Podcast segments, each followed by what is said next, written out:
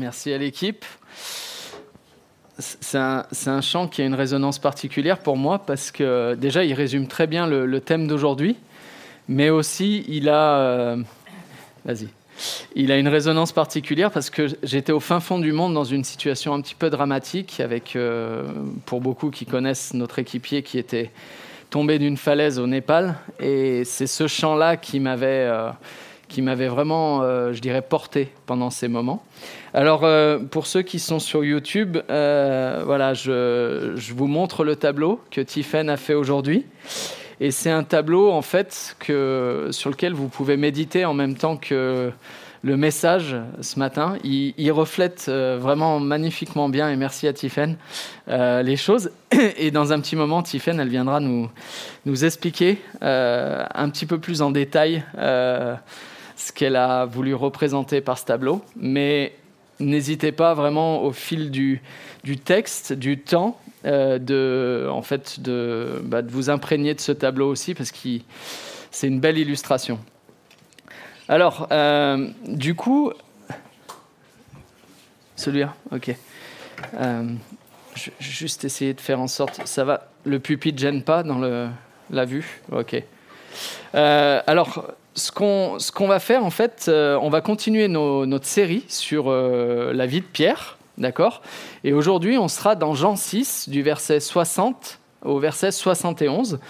Mais euh, je commencerai notre temps autour de la parole par une anecdote qui m'a beaucoup marqué dans mes expériences passées c'est quand j'étais euh, pasteur jeunesse et qu'avec quelques amis, euh, on avait mobilisé toute une équipe euh, pour préparer un événement de jeunesse qu'on appelait à l'époque Made in France. Donc on était une équipe à la base de 4-5 personnes. Et on avait, en fait, on, on, menait ce projet pour les jeunes et et en fait, euh, bah, ça représentait pas loin de 300 bénévoles. Donc c'était vraiment une, grosse affaire. Et l'idée, c'était d'utiliser le Nouvel An comme un moyen de, vraiment euh, permettre aux jeunes de découvrir l'Évangile, de connaître l'Évangile. Et donc, euh, c'était peut-être un des plus beaux projets que le Seigneur m'a donné pendant cette période où j'étais pasteur jeunesse. Euh, et, je sais que en fait, ce projet avait aussi eu euh, des effets, euh, un impact sur, sur la vie de certains. Je sais qu'il y a Flore là-bas qui était présente à un moment. Et, voilà, donc en fait, au départ de l'événement, il fallait rassembler tout un tas de personnes, d'accord? Et donc, qui étaient réparties par tâches et par spécialité. Hein. C'était un événement avec plus, plus d'un millier de jeunes, entre 1000, une jauge de 1000 à 1500 jeunes, je crois, de mémoire. Euh, et, donc, euh, il fallait vraiment, euh, vous imaginez la préparation que ça représente, toute la créativité, parce que c'était très créatif. On avait même créé une rampe de ski, donc de, saut de ski, et on avait fait une démo. Et en fait, on avait créé la rampe de saut de ski, on avait aussi monté une voiture sur une estrade. Enfin, c'était très créatif, il y avait des idées de fou. Et ce qui m'avait marqué, c'est que euh, au début, on avait très souvent un noyau de personnes, de 20-30 personnes qui étaient là au départ. Et il y avait des idées qui fusaient et, vraiment, euh, on se disait, mais moi j'étais encouragé par l'enthousiasme et tout. Mais entre les mots au départ et les actes à l'arrivée, on s'est vite rendu compte qu'il y a souvent un décalage. et en fait, euh, finalement, rapidement, avec l'équipe originale, donc, on s'est rendu compte de ce décalage entre les paroles et les actes, entre les intentions et l'engagement final, et puis entre les élans d'enthousiasme et euh, la persévérance pour aller jusqu'au bout. Alors de ce fait, euh, l'image de départ euh, et l'image finale n'étaient finalement pas tout à fait les mêmes. Si tu prenais une photo de l'équipe au départ et une photo de l'équipe à l'arrivée, il y avait plein de, plein de nuances. donc c'était le jeu des différences, on va dire. Et dans le texte d'aujourd'hui, Jésus a affaire à ce même type de dynamique. Euh, alors, je vous propose de lire le texte, d'accord, pour, euh, pour aller au bout. Alors, après l'avoir entendu, plusieurs de ses disciples dirent Ce langage est bien difficile à accepter. Qui peut continuer à l'écouter? Jésus savait fort bien quel murmure ces paroles. J'ai oublié d'enlever le masque. Euh, donc, quel murmure ces paroles avaient soulevé parmi eux c'est pourquoi il leur dit, cela vous choque-t-il? Et si vous voyez le Fils de l'homme remonter là où il était auparavant, et c'est l'Esprit qui donne la vie, la chair à elle seule ne sert à rien. Les paroles que je vous ai dites sont esprit et vie. Hélas, il y en a parmi vous qui ne croient pas. En effet, dès le début, Jésus savait quels étaient ceux qui ne croyaient pas et qui était celui qui allait le trahir. Aussi, ajouta-t-il, c'est bien pour cela que je vous ai dit, personne ne peut venir à moi si cela ne lui est accordé par le Père. À partir de ce moment-là, beaucoup de ses disciples, le texte dit, beaucoup de ses disciples, l'abandonnèrent et cessèrent de l'accompagner. Alors Jésus, se tournant vers les douze, leur demanda, Et vous, ne voulez-vous pas aussi partir? Mais Simon-Pierre lui répondit, Seigneur, vers qui irions-nous? Tu as les paroles de la vie éternelle. Nous, nous avons mis toute notre confiance en toi et nous savons que tu es le Saint envoyé de Dieu. Et là, Jésus répond, N'est-ce pas moi qui vous ai choisi, tous les douze reprit Jésus, et pourtant, l'un de vous est un diable. Par ces mots, il désignait Judas, fils de Simon l'Iscariote, l'un des douze qui allait le trahir. Alors le contexte est un peu particulier, parce que quand on voit le texte en tant que tel, on voit que c'est après l'avoir entendu dès le verset 60. Donc Jésus avait annoncé quelque chose et euh, qui était presque inacceptable pour toute une frange des personnes qui le suivaient. Pourquoi les disciples disaient que ce langage de Jésus était difficile à accepter, que ça allait au-delà de ce qu'ils pouvaient digérer ou comprendre?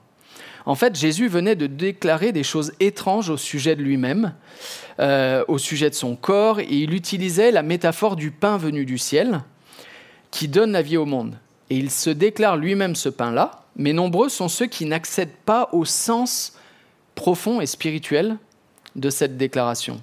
Il se déclare comme le pain descendu du ciel, mais n'est-il pas le fils de Joseph? Voyez le côté très matériel. Attends, il dit qu'il est le pain descendu du ciel, mais c'est le fils de Joseph, on le connaît tous, on sait d'où il vient en fait. Et là, plus, étrange encore, il déclare à ceux qui l'interrogent qu'il est le pain descendu du ciel et que celui qui mange de ce pain-là vivra éternellement. Et là, Jésus déclare des trucs. Euh, si vous ne mangez pas la chair du Fils de l'homme, si vous buvez pas son sang, vous n'aurez pas la vie en vous, etc. Celui qui mange ma chair et boit mon sang demeure en moi, et moi je demeure en lui. Bah, difficile à comprendre, non? C'est un langage symbolique, comme on le voit euh, un peu partout dans l'Évangile. Et c'est pour ça que le texte aujourd'hui commence ainsi. Certains de ceux qui suivaient Jésus touchaient les limites de leur compréhension. Pour comprendre ces paroles surprenantes, faut se replacer dans le contexte, une nouvelle fois, le contexte immédiat, mais aussi le contexte de l'ensemble de l'Évangile, où de telles déclarations équivalentes se retrouvent plus encore, et il faut même faire appel au contexte symbolique hébraïque de l'époque, où l'usage d'un tel symbolisme est courant, où on utilise la création matérielle comme un vaste symbole de la réalité spirituelle. Par exemple, l'eau vive comme la bénédiction qui rafraîchit, la lumière comme la révélation qui illumine, le chemin comme la voie du salut, la porte, le moyen d'y entrer. Voyez tous ces symbolismes. Et là, Jésus est en train d'exprimer quelque chose sur qui il est, ce qu'il est, par nature, sur son identité. Et la notion de pain de vie doit être lue dans ce sens. Alors le pain offert par Dieu jusque-là, c'était un pain matériel. On a eu affaire à quoi quand il s'agit de pain? À la manne dans le désert, et on a affaire à la multiplication des pains. Donc très matériel comme affaire. Mais Jésus était là pour en donner un bien meilleur. Plus encore, il va montrer qu'il ne donne pas seulement ce pain, mais qu'il est le pain de vie. Plusieurs n'accédaient pas au sens profond de cette métaphore, pourtant elle démontrait que Jésus accordait le privilège de partager la vie divine,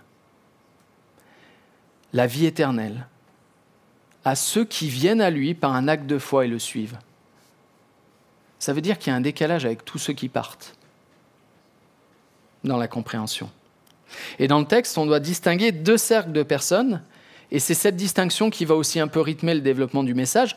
On voit au verset 60 qu'il y a ce, fameux groupe de disciples dont nombreux sont ceux qui vont dire Ah non, c'est trop pour nous, basta, on arrête. Et puis, déjà, il annonce celui qui allait le trahir. Et à la fin, on voit le dernier verset, Jésus annonce aussi Judas qui allait le trahir. En tout cas, l'auteur, euh, l'évangéliste, là, à ce moment-là, nomme qui allait le trahir. Eux, ils ne savaient pas encore à l'époque. Mais puisque ça, ça a été écrit après coup, l'évangéliste nomme la personne qui allait le trahir parmi les douze. Donc il y a la grande foule de disciples, dont beaucoup partent, arrêtent de suivre Jésus, et il y a les douze, dont un sera un traître, et que Jésus nomme comme un diable aussi.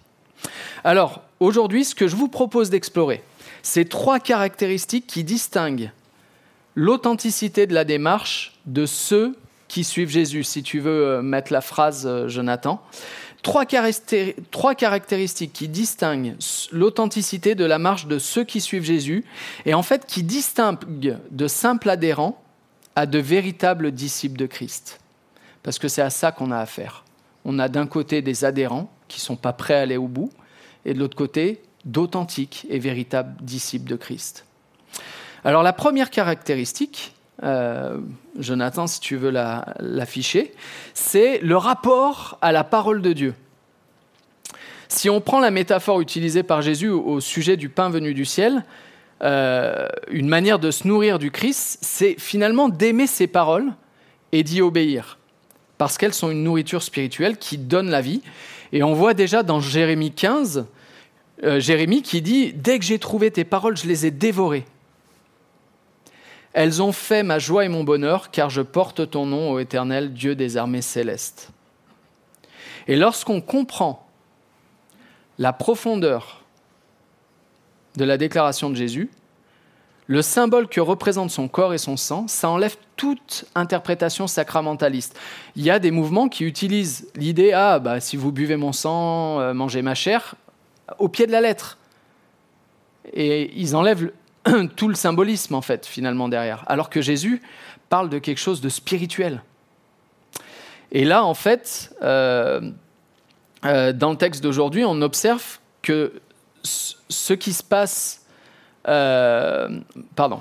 on observe en fait ce qui se passe pour ce que nous nommons de simples adhérents. Ils touchent une limite dans leur rapport à la parole de Jésus. C'est en fait ce qui se passe avec eux. Ils touchent une limite, c'est-à-dire ils ne sont pas prêts à prendre les promesses et la parole de Jésus dans son intégralité, dans son ensemble. Ah non, là, tu vas trop loin.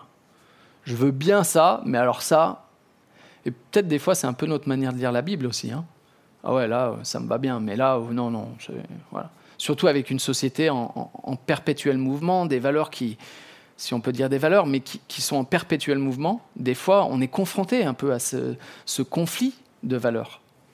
Et là, en fait, euh, on voit, après l'avoir entendu, plusieurs de ses disciples dire Ce langage est bien difficile à accepter, qui peut continuer à l'écouter? Jésus savait fort bien quel murmure ces paroles avaient soulevé parmi eux. C'est pourquoi il leur dit Est-ce que cela vous choque? Et il leur répète une question qui sera peut-être d'autant plus choquant par la suite. En fait, les caractéristiques de ces adhérents, c'est qu'ils font le tri de ce que Jésus enseigne. S'ils sont là, c'est que quelque chose les a attirés, mais en fait, eux, ils picorent.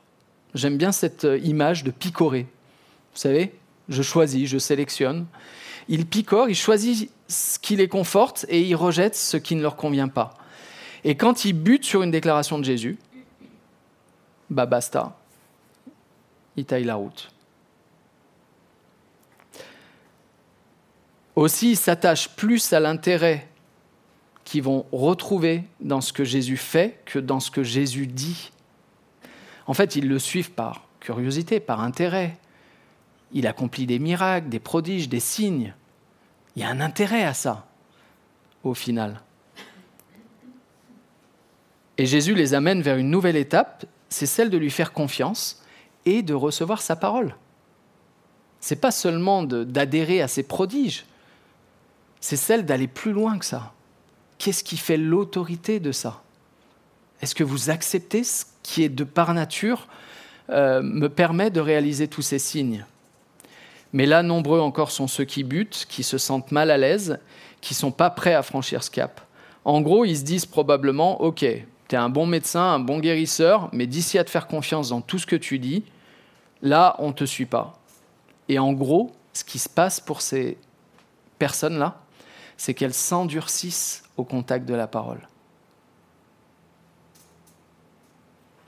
Et puis, une dernière caractéristique, c'est qu'ils ne croient pas véritablement. C'est leur curiosité ou leur intérêt bassement matériel qui les attire à Jésus, mais ils n'accèdent pas à la portée spirituelle des paroles de Jésus. Pourtant, ces paroles, selon le texte, sont esprit et vie. Et il les appelle à saisir la portée spirituelle de ces paroles et à les prendre pour eux-mêmes. Alors on pourrait ajouter plein d'autres caractéristiques, mais on comprend pourquoi nombre d'entre eux, face à l'enseignement et aux promesses de Jésus, n'en saisissent pas le sens, ne sont pas prêts à les accepter pour eux-mêmes, et in fine, ils se retirent et arrêtent de marcher avec lui, comme indiqué au verset 66. Alors, par ailleurs, le texte nous montre que si beaucoup ont une démarche de façade, Jésus connaît par avance leur cœur. Et vous savez, l'homme agit souvent par dissimulation. On dissimule tellement bien les choses, tellement facilement les choses. Et on peut duper les autres, mais on ne peut pas duper Dieu. Il sait les choses, il les sonde, il les connaît par avance. Dans notre intimité avec Dieu, c'est peut-être le seul espace où on peut être ce qu'on est véritablement. Parce que avec Dieu, il le sait, il le connaît. Et Jésus, se tournant alors vers les douze, qui, les, douze qu'il a choisis, il les interroge à leur tour et il leur dit Mais vous, vous ne voulez pas vous en aller? Et là, Pierre répond avec beaucoup de justesse et de spontanéité. Et ça m'a, en fait, ça m'a bouleversé cette semaine parce que c'était une dure semaine. Et il a dit Vers qui irions-nous? Vers qui on irait? Tu as les paroles de la vie éternelle.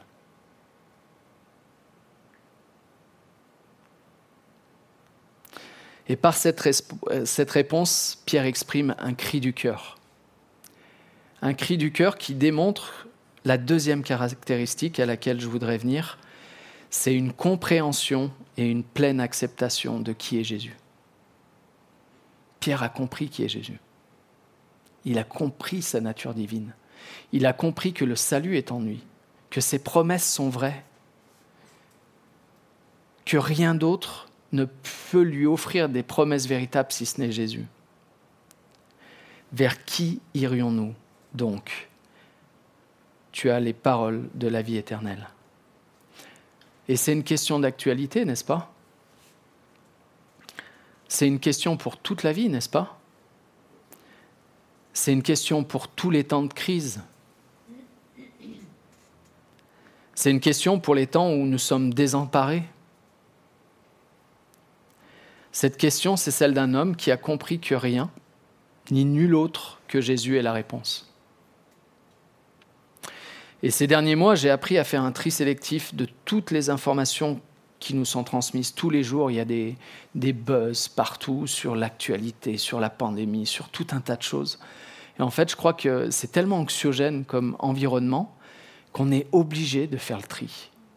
Sinon, on croule sous ces informations.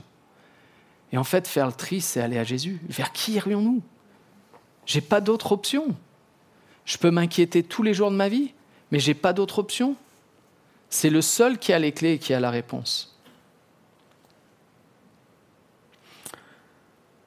Finalement, toute cette, année fait l'effet d'un scan du cœur et de nos motivations, de ce qui fait vraiment notre espérance.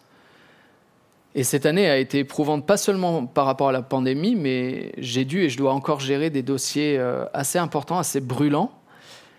Et nous-mêmes, on a été touchés dans notre propre santé. Et en fait, cette semaine, je me suis dit, mais prêcher un tel texte quand tout va bien, finalement, c'est facile. Mais quand ce texte te touche, te concerne, alors il prend une dimension incroyable.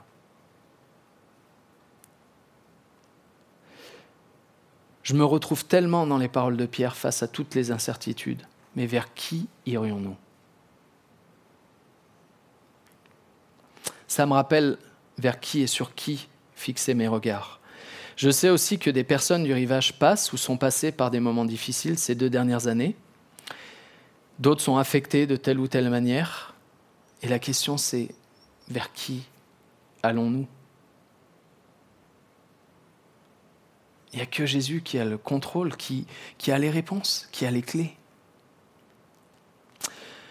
Nous croyons en Jésus, nous savons qui il est, il est le Saint de Dieu, il est l'envoyé du Père, celui qui répond parfaitement aux exigences du Père et qui ouvre l'espérance à ceux qui s'en saisissent.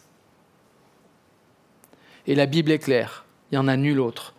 Jésus seul détient les paroles de la vie éternelle. Et toute la Bible, montre, et le livre des actes des apôtres en particulier, que c'est le progrès et l'attachement à la parole qui caractérise les véritables disciples de Christ. Si on doit retenir aujourd'hui une caractéristique, c'est l'attachement à la parole. L'attachement à ce que Jésus a dit. L'attachement à la parole de Dieu. Et je vais demander à Tiffaine euh, de venir et, d'intervenir sur euh, euh, le tableau. Et puis elle a un, court témoignage aussi à, nous transmettre. Désolé, je vais couper. Prends un micro. Ok. donc bonjour à tout le monde. Donc petite explication sur le tableau. En fait, j'ai voulu illustrer la phrase Vers qui irions-nous? Tu as les paroles de la vie éternelle. Et donc pour ça, j'ai dessiné euh, tout d'abord Jésus, donc euh, tout à droite, qui parle avec euh, deux personnes, enfin deux personnes qui l'écoutent, et toute une foule qui se détourne, qui va dans l'autre sens, qui qui le suit pas, mais qui l'écoute plus non plus. Et en fait, dans quelle situation ils sont? Ben, En fait, on voit qu'ils sont dans un monde qui a des côtés attrayants, qui voilà, on voit des arbres, des maisons, des fleurs. On, aurait pu rajouter tout ce qui est matériel ou du divertissement. Et euh, le problème, c'est que ce monde, il a, bah, il a un gros problème, c'est qu'il est, euh, corrompu par le péché et donc il est euh, éphémère, il est voué à, disparaître. Et en fait, tous les personnages de la scène sont au courant puisque tout le monde sait que les jours sur cette terre sont comptés. Donc ils, ont, ils ont conscience de ce problème. Ils vont avoir des attitudes différentes. Donc euh, Jésus, dans cette situation-là, il arrive et il dit que lui, enfin que c'est pas une fatalité, qu'il a une, solution à ce problème et que euh, donc euh, voilà, il existe en gros un autre monde. Alors là, c'est physique sur le tableau, mais on peut plus parler de monde spirituel.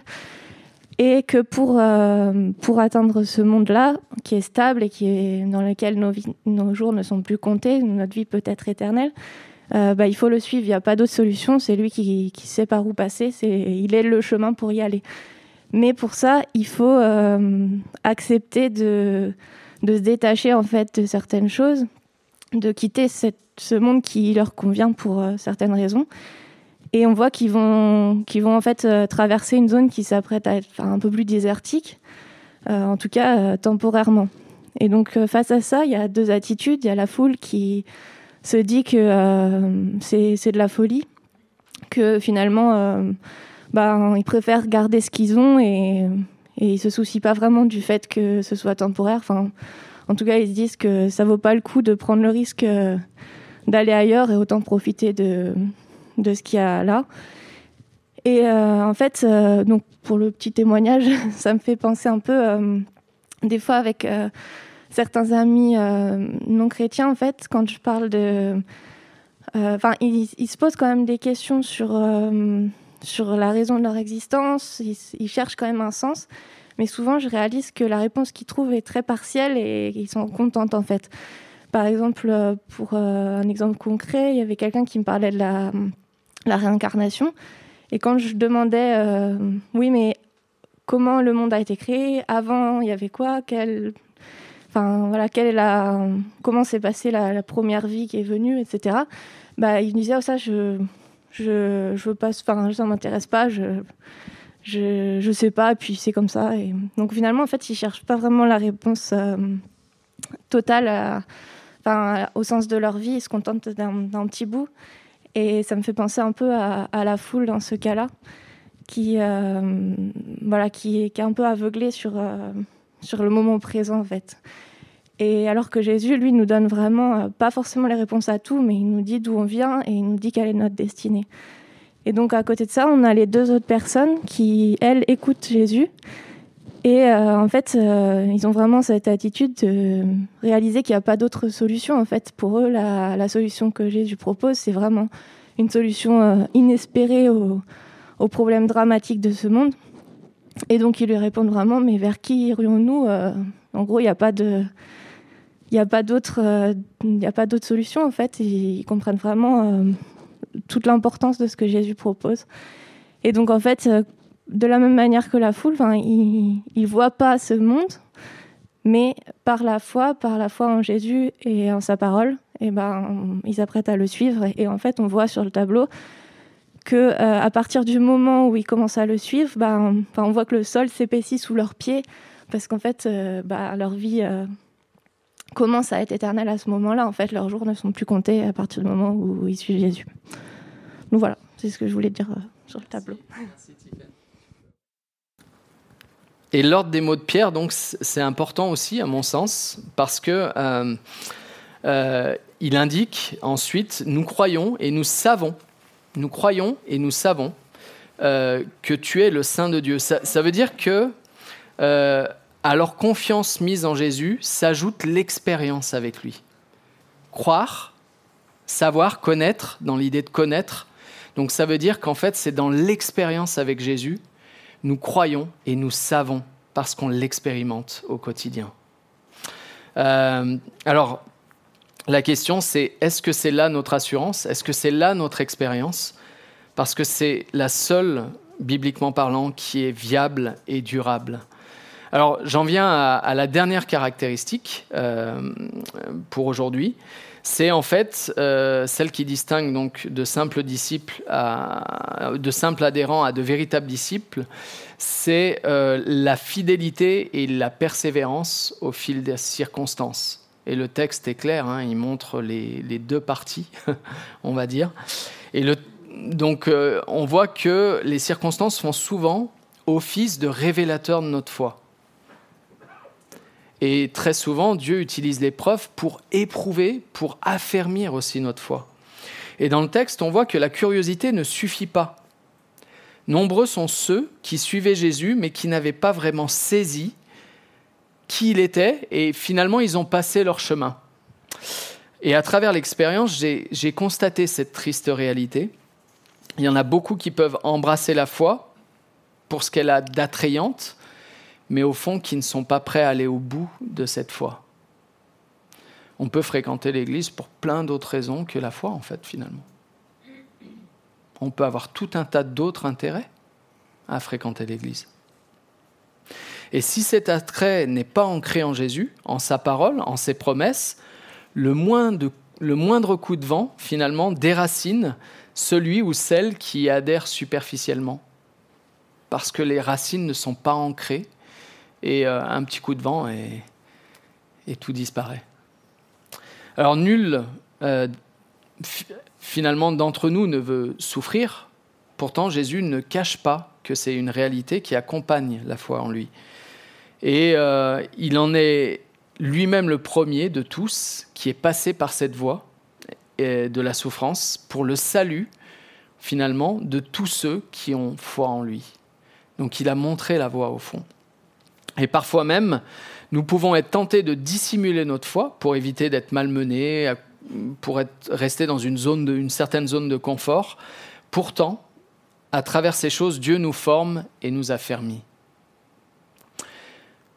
La voie que Jésus propose, ce n'est pas la plus facile, mais c'est la plus pédagogue. La voie que Jésus propose, elle n'est elle est pas couverte de paillettes elle est authentique. La voie que Jésus propose, c'est pas la plus populaire, mais elle est la source de vie. Et on le voit ici. Hein. Nombreux sont ceux dans le texte qui ont préféré passer leur chemin. C'est une réalité statistique. Le tableau le montre. La Bible le montre. Parmi eux, il en est un qui est cité, que Jésus avait choisi pourtant, parmi les douze, mais il savait qu'il allait le trahir. Et même l'incrédulité de Judas sert finalement le plan divin.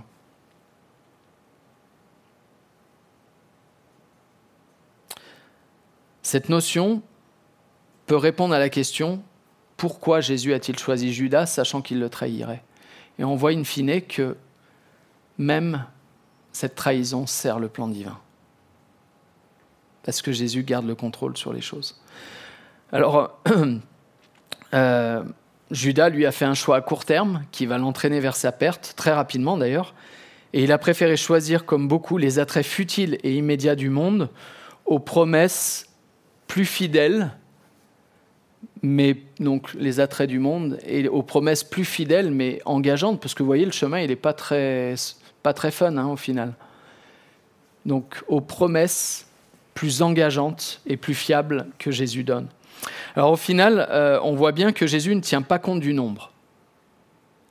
Et souvent, vous savez, on est, on est un peu euh, obnubilé par le nombre. Quand on, on démarre une église, on implante une église, la, première question qu'on m'a posée, combien vous êtes? Comme si c'était le, le, gage de qualité.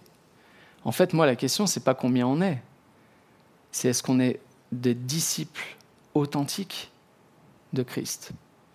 C'est pas le nombre, la référence. Parce que si on se fie au nombre, ben, on, parlera d'échec alors. Et beaucoup quittent la voie. en fait, il nous laisse le choix, au même titre qu'il laisse le choix aux douze. Il nous interpelle et nous demande Et vous? Vous ne voulez pas vous en aller? Et c'est là qu'on peut lui répondre mais vers qui irions-nous? Vers qui irions-nous?